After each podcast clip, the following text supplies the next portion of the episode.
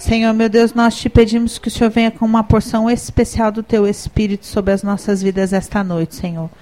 Pois o Senhor diz na tua palavra, Pai, que é o teu Espírito quem nos convence, Senhor. E nós precisamos do teu convencimento, Senhor. Nós te pedimos em nome de Jesus que o Senhor venha, meu Deus, nos consertar diante da tua palavra. Que o Senhor venha, Senhor, nos abrir os olhos, Pai, nos esclarecer, meu Deus.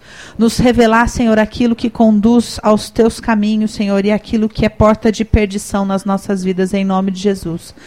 Em nome de Jesus, que seja o teu Espírito, Senhor, a ministrar cada uma dessas mulheres, meu Deus. Que o teu Espírito possa nos conduzir à verdade, Senhor.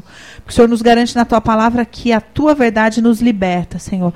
E nós queremos da tua libertação essa noite. Então eu te peço em nome de Jesus, Senhor, que o Senhor coloque cada uma dessas mulheres, Senhor como vaso, Senhor, nas mãos do oleiro, Pai. E que o Senhor possa fazer de nós vaso para a honra, Senhor, em nome de Jesus, meu Deus. Amém. Hoje nós vamos falar sobre uma mulher chamada Zeres. Alguém sabe quem é Zeres?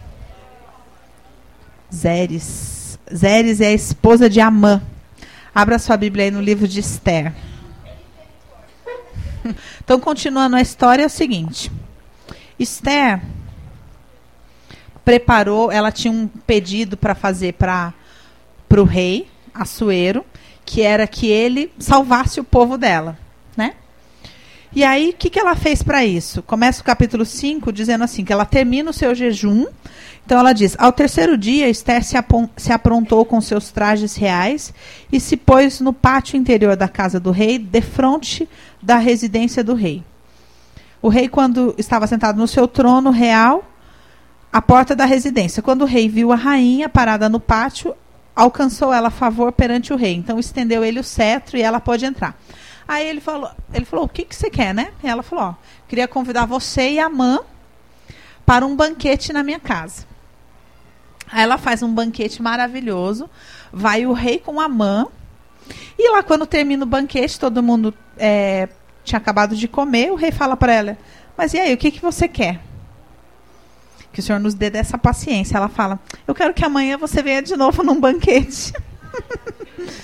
Eu quero que amanhã você volte com, com a mãe para um banquete. E aí que entra Zeres na história.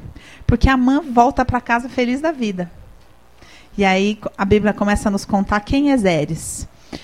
Então, assim, no versículo 9 diz: Então saiu Amã naquele dia alegre e de bom ânimo quando viu, porém, Mordecai à porta do rei, e que não se levantara nem se movera diante dele, então se encheu de furor contra Mordecai. Amã, porém, se conteve e foi para casa, e mandou vir os seus amigos e Azeres, sua mulher. Contou-lhes Amã a glória das suas riquezas e a multidão dos seus filhos, e tudo em que o rei tinha engrandecido, e como o tinha exaltado sobre os príncipes e servos do rei. Disse mais Amã: A própria rainha Esther, a quem ninguém fez vir com o rei ao banquete que tinha preparado, senão a mim, e também para amanhã estou convidado por ela juntamente com o rei. Porém, tudo isso não me satisfaz enquanto vir o judeu Mordecai assentado à porta do rei. Então lhe disse Zeres, sua mulher, e todos os seus amigos: Faça-se uma forca de cinquenta côvados de altura, e pela manhã dize ao rei que nela enforquem Mordecai. Então, entra alegre com o rei no banquete. A sugestão foi bem aceita por Amã, que mandou levantar então a forca. Muito bem. O que, que o Senhor quer falar conosco aqui através de Zeres? Nós sabemos assim que a Bíblia nos apresenta os casais como sendo uma só carne. É difícil a gente perceber isso. Né? Mas isso é uma verdade bíblica. Às vezes, quando a gente olha um casal, às vezes a, a, gente é amiga da mulher ou amiga do homem, e aí a mulher vem e conta as lamúrias do seu casamento. A gente fala, coitada. O marido dela, isso, isso, isso, tanana, tanana, tanana. Mas, biblicamente, nós temos que ter a sabedoria de entender. Os dois são uma só carne.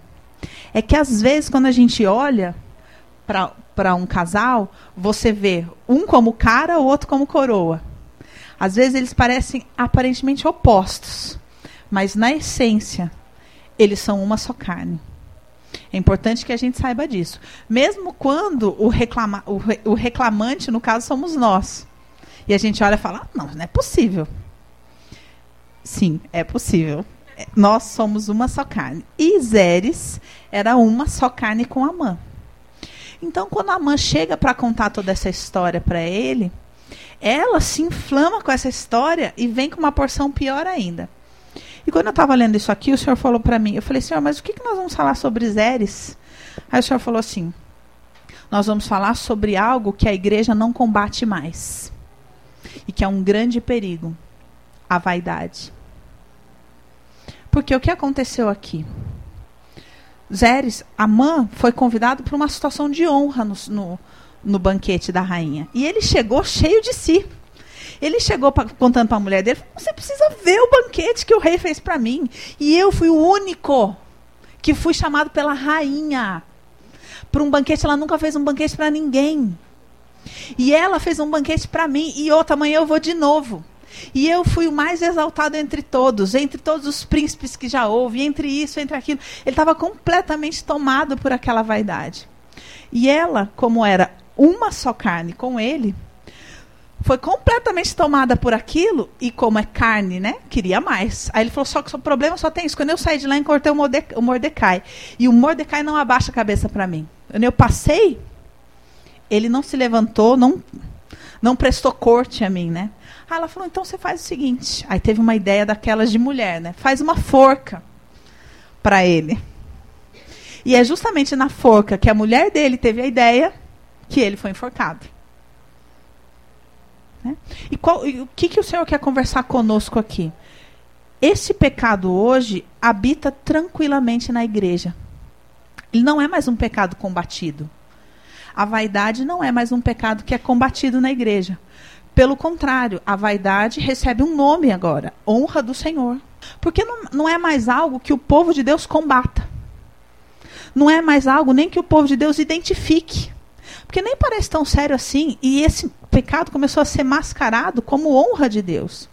E no meio do povo, a gente já escuta isso como sendo uma coisa normal. Por exemplo, e aí, consegui emprego? Consegui. Você sabe que eu estava falando com meu marido, quando o povo souber que eu estou trabalhando na Flavlão, o povo não vai acreditar como Deus é fiel. Então os valores começam a ser trocados quando o povo vê que eu vou morar no sulam, sulam, sulam, sulam, o povo vai ver a fidelidade. Isso é normal no meio da igreja. Isso é normal, as pessoas contarem do, do, da marca do carro, do quanto custou isso, do na casa de quem que foi, do que eu fui o único que foi não sei o quê. E na competição normal, e eu estou falando de coisa pequena, viu? Estou falando de coisa no dia a dia. Estou até mascarando alguns exemplos que a gente escuta aqui, ó. Mudar uma coisa ou outra, só para vocês irem entendendo que na nossa realidade isso acontece como se fosse normal. Como se fosse normal. Sobre roupa, sobre lugar que vai morar, sobre casa, sobre. Sobre enfim, sobre a realidade do cotidiano. Se reproduz exatamente a conversa de Amã e de Zeres. E muitas vezes, se nós não acordarmos, nós somos como os Eres. Falando, você não tem que aceitar isso. Você chega para ele e fala assim. Você faz isso, faz aquilo. Você faz a forca. Que você vai ser enforcado depois. A gente não percebe que a gente não está identificando aquilo que está acontecendo e combatendo. A Bíblia diz: a mulher sábia edifica o lar, mas a tola com as próprias mãos a derruba. E é algo que a gente tem assistido destruir homens e mulheres de Deus.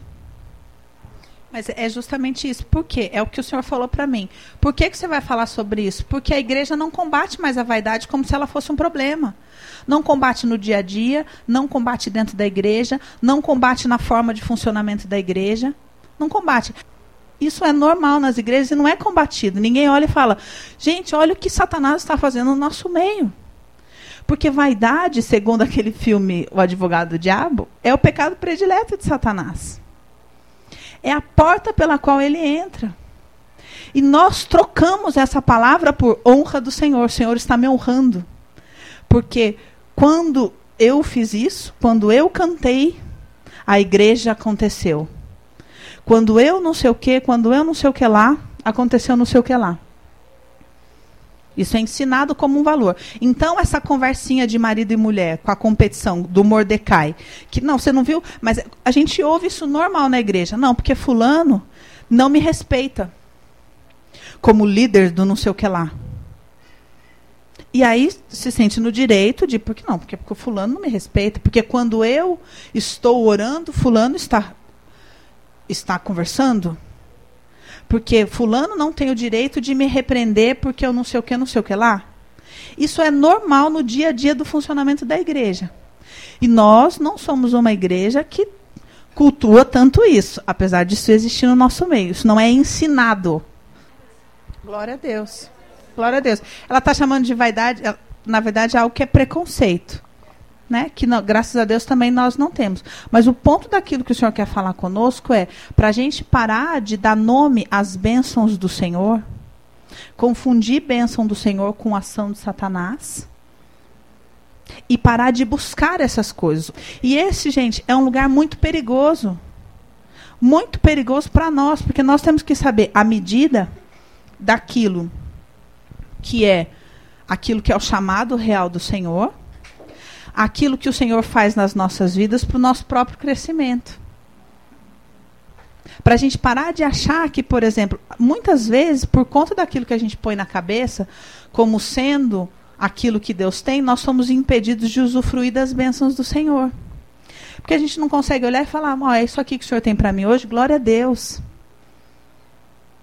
E ter alegria naquilo, mas não só viver, achar que Deus tem que atuar dentro dos valores deste mundo. Sendo que muitas vezes o Senhor acaba se adequando à nossa própria vaidade, porque Ele nos ama. E porque Ele tem esperança que a gente saia dela. Mas para Deus.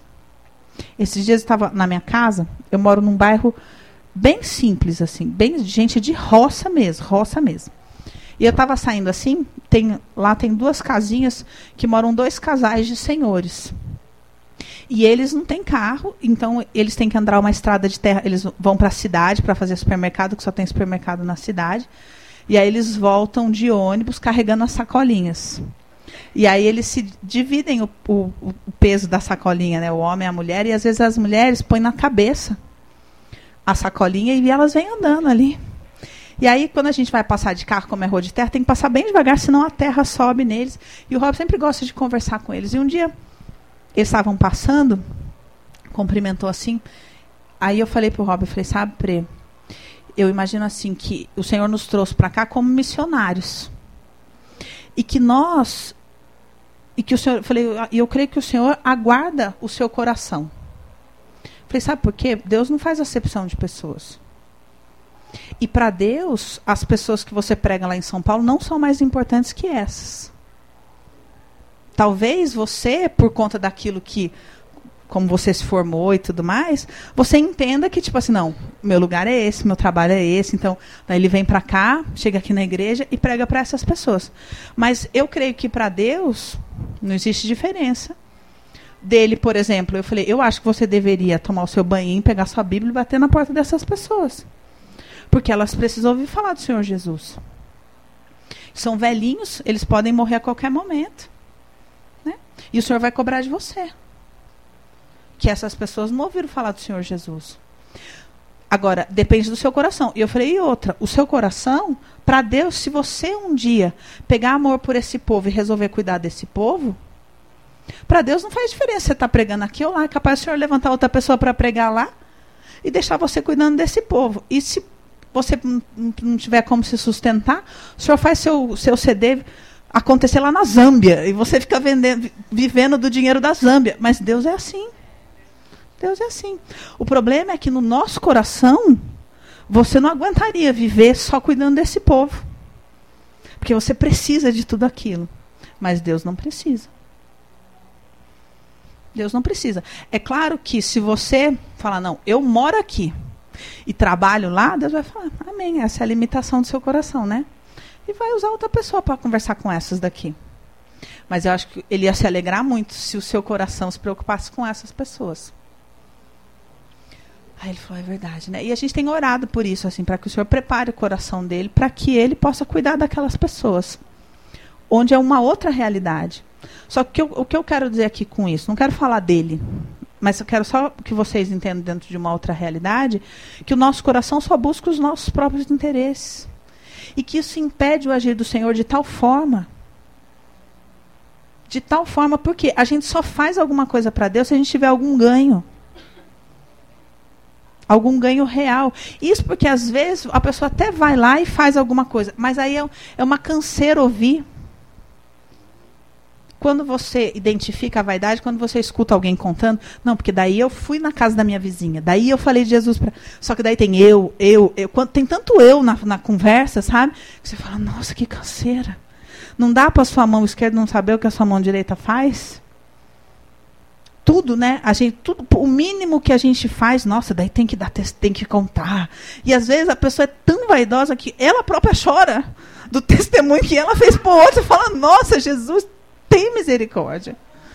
Não, é a pessoa começa a chorar porque fala: "Daí eu eu, eu dei para ele meu negócio. E chora, e você fala, meu Deus, o que, que, eu devo fazer numa situação dessa? Eu, não é verdade, vocês já viram gente que chora falando aquilo que fez. É a vaidade. E isso não é combatido no meio da igreja. Não é combatido, gente. E isso é um mal, sabe o que acontece? Que o nosso coração fica duro. Nosso coração fica condenado. Porque a Bíblia diz que a, a soberba precede a ruína. E não é mais algo que assim, você não vê as pessoas falando que elas estão combatendo a própria vaidade. Não é mais algo que ninguém combata. Que ninguém identifique, não faz parte das orações. Você não vê ninguém com o microfone na mão orando, falando: Senhor, tira a vaidade do nosso meio. Livra-nos da vaidade, da sedução desse mundo. Pelo contrário, mudou a pregação. A pregação é: nós temos o direito melhor desse mundo. É o contrário. E hoje você conhece pouquíssimas pessoas que são pessoas de Deus mesmo. Pessoas de Deus. Tem pessoas que são usadas por Deus. O Senhor dá um dom, e aí essas pessoas têm o tal do ministério, que é algo muito curioso, né? Porque trata-se como carreira, porque eu preciso investir no meu ministério, divulgar o meu ministério, não sei o que o meu ministério, não sei o que o... Quer dizer, o interesse é meu, não é do Senhor. É isso que acontece. Agora, as pessoas verdadeiramente não existe. Nada é feito para as pessoas. É feito para as multidões, os grandes encontros gospel, os grandes eventos gospel. Os, é para isso. E é normal. E as pessoas são ensinadas a buscar isso dentro da igreja. E as mulheres estão se tornando zeres. Mulheres falam, não, você não é obrigada. Porque o pastor tem que te honrar. Porque o pastor tem que dar, te dar oportunidade. Porque o pastor não sei o quê, ou porque. Estou falando só do meio da igreja, mas fora no mundo, né? Fora o trabalho, fora a família, fora o. Porque se, você, se, essa, se esse combate à vaidade não começar nos nossos corações, nós não seremos mulheres sábias ao conversar com esses maridos que às vezes vêm tomado da vaidade e que a ideia não é você falar, ah, seu vaidoso, não sei o quê, não sei o quê, mas que você possa orar, que você possa interceder, que você possa identificar e combater isso. Porque é, essa vaidade, ela mata aquilo que Deus tem nas nossas vidas. Mata. Quantas hoje a, o tempo de duração de um homem de uma mulher de Deus não chega a três anos, de verdade. Aí a pessoa continua no mercado, porque hoje é tão raro uma pessoa que seja cheia mesmo de Deus, que quando alguém descobre, nossa, essa pessoa começa a acontecer. Aí, puf, acontece. Aí a vaidade vem, toma ela, como não é mais identificada por ninguém, não é mais combatida por ninguém. A vaidade vem, mata o ser espiritual e aquela pessoa segue sendo um nome.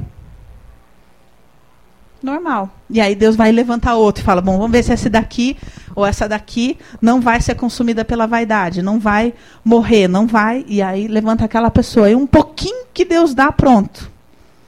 A soberba já vem, já toma a pessoa por completo. As coisas desse mundo já tomam a pessoa por completo. E já. Então hoje o Senhor tem que trabalhar numa velocidade gigantesca, porque ele tem que levantar homens e mulheres de Deus de três em três anos ministérios de louvor de três em três anos. Porque a, acontece, puff, a vaidade destrói tudo e aí acaba. E aí a Bíblia diz que um abismo chama outro abismo. Então, como a vaidade não é mais combatida, ela entra com tranquilidade. E aí depois começa a entrar os outros pecados. Hoje, o, um, pecado que o povo ainda não tolera é o tal do adultério. Ah, adulterou, ah, então agora não dá mais mesmo. Então não vai mais poder. Hã? É como se fosse um pecado diferente, mas a vaidade não é mais identificado como pecado. É normal. Mudou de nome, virou honra de Deus. Isso destrói por completo tudo aquilo que o Senhor tem nas nossas vidas. Deveria ser Segundo Eclesiastes, abre a sua Bíblia aí. Vaidade, vaidade das vaidades, diz o pregador. Vaidade das vaidades. Tudo é vaidade. Eclesiastes 1, 2. É, o hino sabor de mel. É a vaidade acompanhado da vingança. Mas, gente, isso é normal. Isso é normal.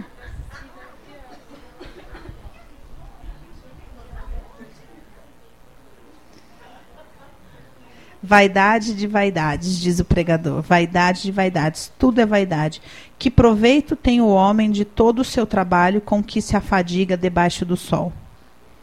Olha o versículo 14. Atentei para todas as obras que se fazem debaixo do sol. E eis que tudo era vaidade e correr atrás do vento. E isso é algo que nós temos que manter na nossa mente, sabe? A gente vive na terra, a gente tem que tem que viver segundo as condições da terra, só que a gente não pode esquecer que tudo é vaidade. Tudo é vaidade e correr atrás do vento.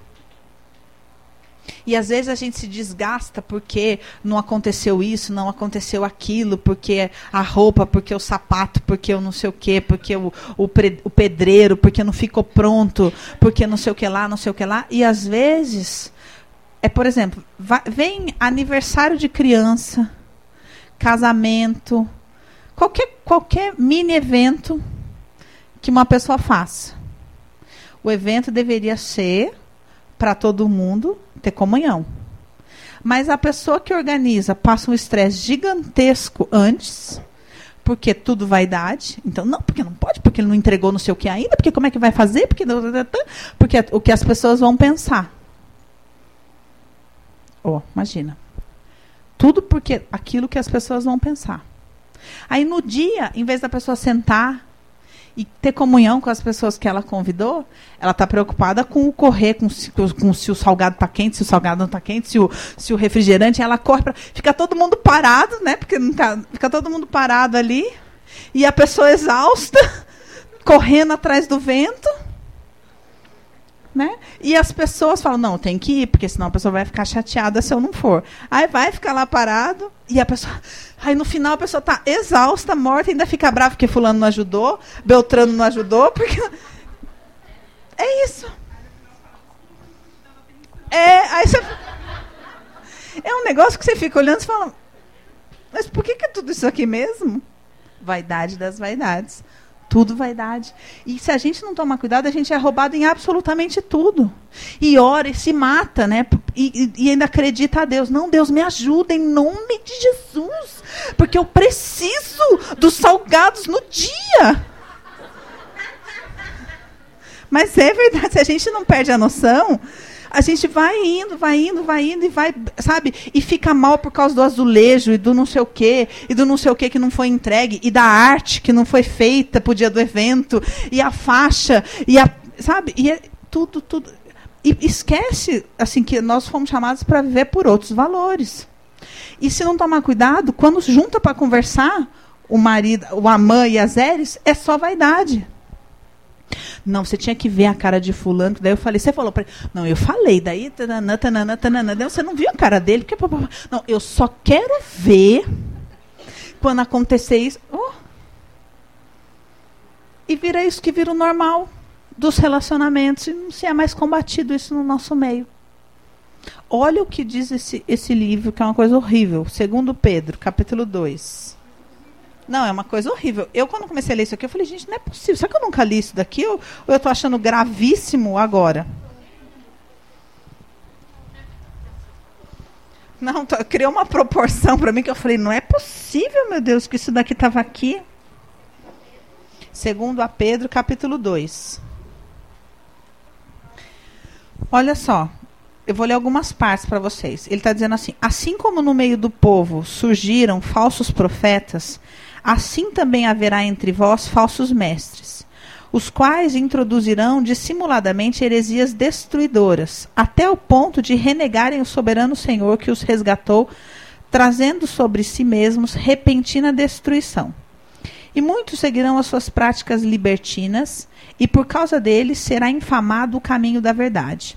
Também, movidos por avareza, farão comércio de vós, com palavras fictícias, pois para eles o juízo lavrado a longo tempo não tarda e a sua destruição não dorme.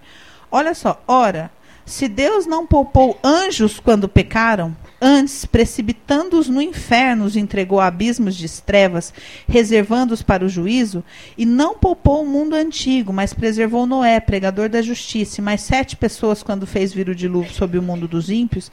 E aí ele vai falando um monte, querendo dizer: você acha que Deus vai livrar esse povo? Aí olha o que fala sobre esse povo no versículo 18. Não, vou ler desde o 17. Esses tais são como fontes sem água, como névoas impelidas por temporal. Para eles está reservada a negridão das trevas. Porquanto, proferindo palavras jactanciosas de vaidade, engodam com paixões carnais, por suas libertinagens, aqueles que estavam prestes a fugir dos que andam no erro prometendo-lhes liberdade quando eles mesmos são escravos da corrupção. É um texto terrível, gente, isso daqui. Depois, se você tiver curiosidade, você lê inteiro. Mas está falando do quê? Dessas pessoas que dessas, por isso que eu comecei aqui falando do que acontece na igreja, porque são os falsos mestres que pregam ensinando vaidade. Ensinando, ensinando vaidade, ensinando o povo a cultuar a vaidade em tudo, desde a maneira como se veste, o carro que usa, o não sei o que, o não sei o que, o não sei o que, e creditando tudo isso a Deus e ensinando as pessoas a buscar esse Deus, que dá isso, dá aquilo, que honra, que honra, que honra, que honra, que honra, que honra, como o banquete de Esther. E a Bíblia diz: se Deus não poupou nem os anjos, o que, que não será dessas pessoas? E que nós possamos não só combater isso dentro de nós, mas começar a identificar isso e não compactuar com isso. É nossa responsabilidade combater isso no meio da igreja. Combater isso. Até para que a gente possa viver mais feliz. Quanta gente aqui dentro dessa igreja eu já vi sofrer por ter a expectativa do Senhor fazer isso, e aí enquanto a pessoa não abaixa a bola, não acontece nada, porque ela está buscando uma expectativa desse tamanho, baseada em vaidade. Então Deus tem que amassar, amassar, amassar até a pessoa falar: Senhor, pelo amor de Deus. Aí Deus vai lá e dá uma. E a pessoa já consegue ter gratidão por aquela coisinha. Mas olha o que, que teve que ter amassado para poder ter alegria naquela coisinha, porque é só vaidade, vaidade, vaidade, vaidade, vaidade com tudo, tudo aquilo que se vai viver, se tem uma expectativa de, baseada em vaidade e baseada nos valores do mundo. E não naquilo que o Senhor está fazendo na sua vida com um determinado propósito. Porque nós não combatemos mais a vaidade como um inimigo. Pelo contrário, é normal a conversa toda baseada em vaidade. Jesus. Abre a sua Bíblia aí no livro de Provérbios, capítulo 30. Essas palavras são terríveis. Capítulo 30, versículo 8, 7. diz assim: Duas coisas te peço. Não me negues antes que eu morra. Afasta de mim a vaidade e a mentira. Algumas Bíblias está escrito falsidade no lugar de vaidade, né? Não me negues. Cadê? Afasta de mim a vaidade e a mentira. Não me des nem a pobreza, nem a riqueza. Dá-me o pão que me for necessário, para não suceder que, estando eu farto, te negue e diga: Quem é o Senhor? Ou que, empobrecido, venha furtar e profane o nome de Deus. Olha que, que noção do perigo da própria carne, né? De falar, Senhor, me dá exatamente o necessário para eu não, não pender nem para um lado e nem para o outro. E isso é muito comum a gente ver. Muito comum a gente olhar e falar: olha, Deus deu um pouquinho para a pessoa, a pessoa já. Você já sabe que a pessoa está condenada, porque é uma questão de tempo para ela perder aquilo. Que o Senhor, Ele dá para provar. O Senhor usa tanto a escassez quanto a abundância para nos provar nos prova em tempo de escassez e nos prova em tempo de abundância. E às vezes a escassez a pessoa suporta, mas a abundância não. Olha que curioso. E quando Deus fala, isso a abundância vai fazer ele se perder, vai lá e tira. E aí não dá mais. Porque Deus vai dando de pouquinho em pouquinho. A Bíblia diz: se fores fiel no pouco, no muito te colocarei. Então eu sempre falo, ó, quando vem assim um monte, cuidado para ver se é de Deus mesmo. Porque não é muita forma como Deus trabalha. Está mais com cara de, de prato de lentilha do que propriamente daquilo que o senhor faz. Porque o senhor dá um pouquinho. Subiu a soberba, o senhor falou, opa, aqui é o limite da pessoa. Se eu der mais, eu perco ela. E aí, uma questão de tempo para o Senhor tirar. Então, nós precisamos falar, Senhor, em nome de Jesus, tira a vaidade dos meus olhos, da minha maneira de pensar, da minha maneira de sentir, para que eu possa ter alegria naquilo que eu estou vivendo com o Senhor. Porque a vaidade vai fazer você sempre achar menos em tudo. E a vaidade é tão terrível que você vê que no caso de Mordecai, ele tinha acabado de ver uma situação mega honrosa. Mas ele não estava feliz. Ele chegou em casa porque Mordecai, porque a, desculpa, porque Mordecai não tinha se prostrado diante dele. Então a vaidade é algo que vai subindo para a cabeça da pessoa assim de uma maneira onde nada mais está bom. Onde absolutamente mais nada está bom e vai destruir tudo. Vai destruir tudo dentro do seu casamento, dentro da sua casa, dentro do seu emprego, dentro da sua igreja, dentro do seu ministério.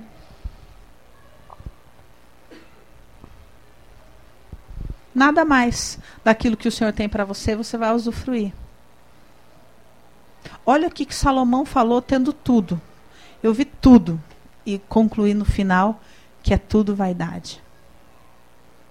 É tudo vaidade. Então, o convite do Senhor para nós é que nós colocamos, coloquemos né, essa porção zeres dentro de nós sob observação, sabe? Para você poder olhar e falar: Senhor, tira isso de mim.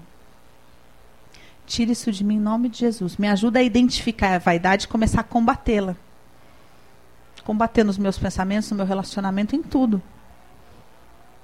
Para que eu comece a buscar outras coisas. Senão você vai correr atrás do vento feito escravo. Escravo de corrupção, como diz aqui no livro de 2 Pedro. Sem perceber e confundindo tudo aquilo que é ou não é do Senhor. Vamos orar. Feche seus olhos. Nós estamos constrangidas com a tua palavra, Senhor. Queremos te pedir em nome de Jesus que o teu espírito opere no nosso interior, Pai. Que em nome de Jesus, Senhor, o Senhor apazigue a ira da nossa vaidade, Senhor, porque essa palavra causa revolta para a vaidade, Pai. Então, em nome de Jesus, que o Senhor venha apaziguar isso dentro de nós, meu Deus, e trazer para nós verdadeiro arrependimento, Senhor. Porque nós não queremos, Senhor, viver um evangelho, meu Deus, moldado às coisas deste mundo, Pai. E nem buscar neste mundo as tuas coisas, Pai. Porque nós sabemos que aquilo que o Senhor tem para nós nada tem a ver com este mundo, meu Deus. Então, em nome de Jesus, Pai. Acorda, Senhor. Acorda em nós, Pai. Acorda no nosso espírito, Senhor. A compreensão daquilo que a tua palavra nos revela. Que tudo é vaidade, Senhor. Então tira de nós, meu Deus, essa gana, esse desespero, Senhor, de buscar coisas que perecem, meu Deus. Buscar coisas do, do mundo dos homens, Senhor. Buscar coisas, Senhor, da ordem da vaidade. Tira-nos deste lugar de competição, Senhor, de enaltecimento do ego, Pai, em nome de Jesus, Senhor. E coloca-nos, meu Deus, num lugar de verdadeira humildade, Senhor, em nome de Jesus, Pai. Coloca-nos coloca num lugar, Senhor, onde o Senhor seja verdadeiramente o centro das nossas vidas. Senhor, que nada, nem preocupação e nem desejo, Senhor, tome o lugar que é teu nas nossas vidas, Pai, em nome de Jesus. Senhor, tudo aquilo que tem nos roubado de ti, Senhor, todos os nossos desejos, os nossos sonhos, Senhor, desde azulejo, tapete, carro, Senhor, todas as coisas, vestido de noiva, Senhor, em nome de Jesus, Pai, vai removendo os nossos corações dessas coisas, Pai, em nome de Jesus, Senhor.